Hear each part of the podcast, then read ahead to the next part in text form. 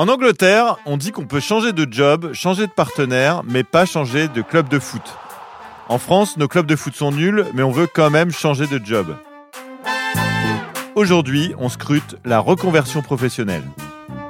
Scrute. Deux actifs français sur trois envisagent de changer de poste en 2023. Cette bougeotte générale s'est évidemment amplifiée depuis qu'on a été confiné dans nos appartements et nos jobs, mais la liberté retrouvée ne serait pas l'unique raison de ce désir de neuf. L'actualité sociale et la mobilisation contre la réforme des retraites ne serait-il pas l'épreuve d'un rapport conflictuel que nous entretenons avec le travail?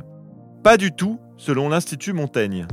Le think tank libéral a commandé une étude qui révèle une satisfaction générale des actifs vis-à-vis de leur emploi. 77% des Français seraient satisfaits au travail, même s'ils expriment le besoin d'une meilleure rémunération.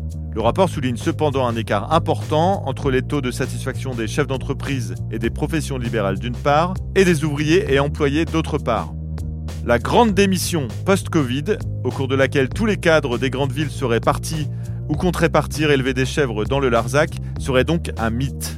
La réalité est évidemment plus complexe. Le cadre classique du travail, 35 heures en présentiel, est en pleine érosion. Aujourd'hui, le salarié à qui on refuse le télétravail peut légitimement se sentir lésé. De la même façon, de nombreux métiers sont impactés par les évolutions technologiques. On vous voit ceux qui ont l'onglet ChatGPT ouvert en permanence.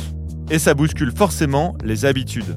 Dans ce paysage en complète recomposition et sur un marché du travail plutôt en bonne santé, les actifs sont donc à la recherche de nouveaux repères, et tant qu'à faire de meilleures conditions de travail et de métiers porteurs de sens. D'ailleurs, parmi les métiers prisés pour une reconversion, ceux du numérique et de la transition écologique sont les plus souvent cités.